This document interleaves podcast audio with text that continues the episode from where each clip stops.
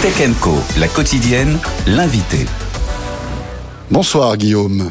Bonsoir François. Guillaume de la Valade, donc directeur général de Hub One. Euh, alors évidemment, Hub One, on ne connaît pas beaucoup. Hein, nous, enfin le grand public ne connaît pas, mais pourtant, euh, ben, on, on, a accès à vos services un peu partout, euh, que ce soit. Alors bientôt, ce sera dans le Grand Paris, mais c'est ça, c'est déjà le cas euh, évidemment dans dans les aéroports de Paris, puisque vous êtes euh, la filiale informatique et télécom d'ADP. Est-ce que vous pouvez nous présenter rapidement Hub One, s'il vous plaît? Tout à fait. Pour vous planter le décor, on est un opérateur de télécommunications et de cybersécurité pour les entreprises. Okay. Et comme vous l'avez justement dit, on est né dans les aéroports, puisqu'il y a une vingtaine d'années, ADP a détouré son activité télécom pour la mettre dans, dans Hub One. Aujourd'hui, l'aérien, ça représente à peu près 45% de notre chiffre d'affaires. Mais donc, il y, a 40, il y a 55% qui sont faits avec euh, des entreprises, plutôt des grands groupes, parce que le fait de servir l'aérien, ça vous donne en fait un niveau de robustesse, de résilience, bien sûr de cybersécurité, que les grands groupes euh, euh, aiment beaucoup. et donc, c'est vrai, on, on, se prépare pour, pour les Jeux Olympiques, comme vous le, vous le disiez. Voilà, et pour le Grand Paris aussi, on va en parler. Exactement. Parce que c'est vraiment un chantier incroyable, titanesque et passionnant, et vous en êtes l'un des acteurs. Euh, on parlait des JO, justement. Voilà, c'est un défi. Enfin, ça va être une fête incroyable, la fête du sport, mais c'est aussi euh, beaucoup de préoccupations, beaucoup d'organisation, parce que d'un coup, les aéroports euh, français, notamment parisiens, vont être submergés de, voyageurs, et, forcément, il faut vous préparer, surdimensionner tout ça. Quels sont, quel est votre rôle là pendant ces, ces quelques semaines où euh, tout va exploser? Au sens propre, hein, bien évidemment, c'est-à-dire le, le, fait que, bah voilà, il va y avoir une population qui va euh, devenir importante. Alors peut-être juste pour mettre quelques quelques chiffres, euh, on n'attend pas plus de passagers pendant tout l'été. Euh, que d'habitude. En revanche, la distribution va être radicalement différente. C'est-à-dire que ces passagers vont venir bien évidemment pour les Jeux Olympiques.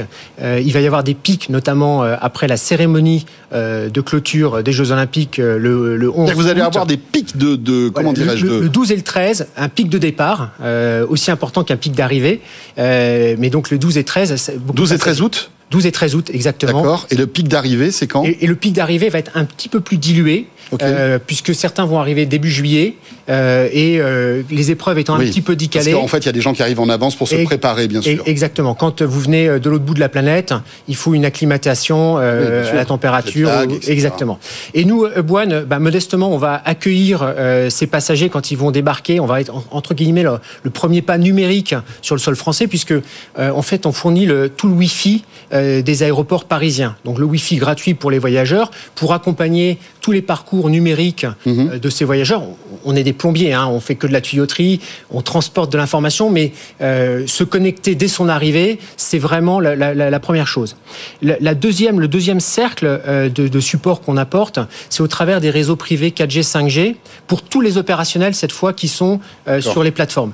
Euh, on ne le sait pas trop, mais euh, pour servir ces, ces, deux grands aéroports parisiens que sont Charles de Gaulle et Orly, c'est à peu près un gros millier d'entreprises, 100 000 salariés, et donc tous ces gens Et qui communiquent sur des réseaux sécurisés Exactement. Donc de plus en plus, euh, on, on, a développé le, le, plus grand réseau privé de France, euh, et on en est euh, assez fiers, donc en, en 4G, qui permet d'avoir une bande passante en abondance, mmh. une latence euh, extrême. Euh, 4G ou 5G 4G dans un premier temps. D'accord. Et vous allez passer après la 5G, Exactement. qui permet de, du slicing de fréquences, etc. Exactement. Même si le fait d'être sur un réseau privé, c'est-à-dire dédié aux professionnels, on atteint des latences qui, n'ont, euh, oui. qui sont inférieures à 10 millisecondes. D'accord. Pour Donc les la 4G suffit entre guillemets, Exactement. D'accord. Euh, et bien évidemment de, de la cybersécurité comme vous le soulignez, le, le, troisième cercle, si j'ose dire, de services dans lesquels on va l'accompagner, c'est dans la partie transport, où effectivement on a été euh, retenu par la Société du Grand Paris, désormais la Société des grands projets, puisqu'ils sortent de la, de, pour fournir là aussi tout le Wi-Fi dans euh, les 65 nouvelles gares qui vont sortir de terre, les nouvelles lignes. Donc vous aurez aussi le, le Wi-Fi dans les trains. Euh, dans cette... Et pour ces Jeux Olympiques, il y a deux gares qui sont super emblématiques. C'est Orly euh, extension de la ligne 14. Donc vous allez pouvoir aller en métro jusqu'à Orly, et ça c'est quand même une révolution ouais. pour euh, toutes, les, tout, toutes les personnes d'Île-de-France. Ça arrive quand ça? C'est une, une... Ça, va être, ça, ça, va être prêt pour les Jeux Olympiques, et donc nous on apporte. On n'a pas de date encore d'inauguration là. Il y a des dates, mais je sais pas à moi de les. La peinture est quasi fraîche. Vous dire, okay. euh, nous on passe après les peintres pour installer le Wi-Fi. Euh, le Wi-Fi. Oui, c'est-à-dire que vous vous arrivez quand vous arrivez, tout est prêt finalement. Exact, enfin... Exactement. Et la deuxième gare emblématique, pardon, c'est Saint-Denis-Pléiel. Vous voyez au cœur du, du village olympique, et donc là aussi sur la ligne 14, et ça va être, ça va être le deuxième cercle. Euh, Parlez-nous aussi de tout ce qui est organisation des bagages, parce que là, enfin, il y, a aussi, on va dire, tous les services qui sont inhérents à un aéroport. Vous vous occupez de tout ça aussi? Nous, notre rôle à nouveau, hein, on est euh, l'opérateur télécom du coin. Donc on fournit les réseaux, on fournit aussi pas mal de technologies, euh, beaucoup de RFID euh, pour poursuivre ça. Mais pour suivre les bagages, par exemple, ou autre chose Pour suivre les containers bagages. C'est-à-dire que quand le, le, bagage sort de, de, de, la soute, il est mis dans un container. Ce container, quand il va rentrer dans la zone de décharge pour aller ensuite sur le tapis, en fait, donc il a un tag RFID. Quand il passe sous le portique RFID, il est, il est, il est tagué. Et et on sait que dans ces cas-là, vous allez avoir votre bagage dans, dans 5 minutes. Euh, mais vous l'avez raison, euh, pour les athlètes en particulier, il va y avoir beaucoup de bagages hors normes, des perches, des kayaks, euh, des raquettes de tennis, hors de question de, de, perdre ces bagages. Et donc il y a un énorme enjeu pour les compagnies aériennes et, et pour, pour Aéroport de Paris dans, ce, dans ce traitement des, des bagages. Est-ce que vous avez été obligé de surdimensionner certaines infrastructures avec l'arrivée des Jeux Olympiques? Alors on n'a pas surdimensionné les, les les, infrastructures. En revanche, euh, depuis plusieurs mois maintenant, on, on teste systématiquement la, la, robustesse, la résilience euh, avec des mmh. exercices de ces infrastructures. Si vous me permettez euh, un, un, petit point qui a son importance, et je sais que vous êtes, vous adorez les technologies dans cette dans cette enceinte, mais hors de question de jouer aux apprentis sorciers pour les Jeux Olympiques. En d'autres termes, on va pas tester des nouvelles technologies qui n'auraient pas été éprouvées. On va rester sur des choses qui sont robustes, exactement, que vous maîtrisez parfaitement. Exactement. C'est vraiment le y a une urgence, vous saurez faire. C'est ça, en fait. C'est exactement ça. Euh, le, maître mot, pour euh, absorber hein, ces pics euh, de, de, de, trafic, ces pics de capacité, il faut vraiment des technologies qui soient complètement éprouvées. D'accord. En revanche, le numérique et le digital permettent de, justement de fluidifier encore plus. On le voit, voilà, carte d'identité. Enfin, enfin, il y a paraf bien évidemment dans les dans les aéroports, mais c'est pas le moment où on testera des choses. C'est ça que vous êtes en train de nous dire. Non, mais en revanche, vous l'avez, vous avez tout à fait raison. C'est le moment aussi où on passe à l'échelle sur certains sur certaines technologies. D'accord. Il va y avoir une attention. Par exemple.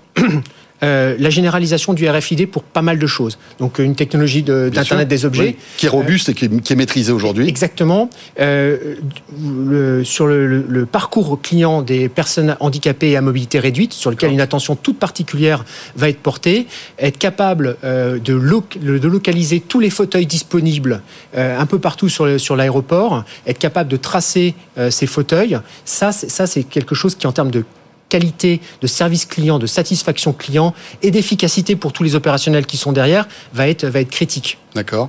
Juste un mot sur le Grand Paris, qui est un, voilà une, une, aventure fascinante, loin d'être terminée, mais qui euh, voilà avance à pas de charge.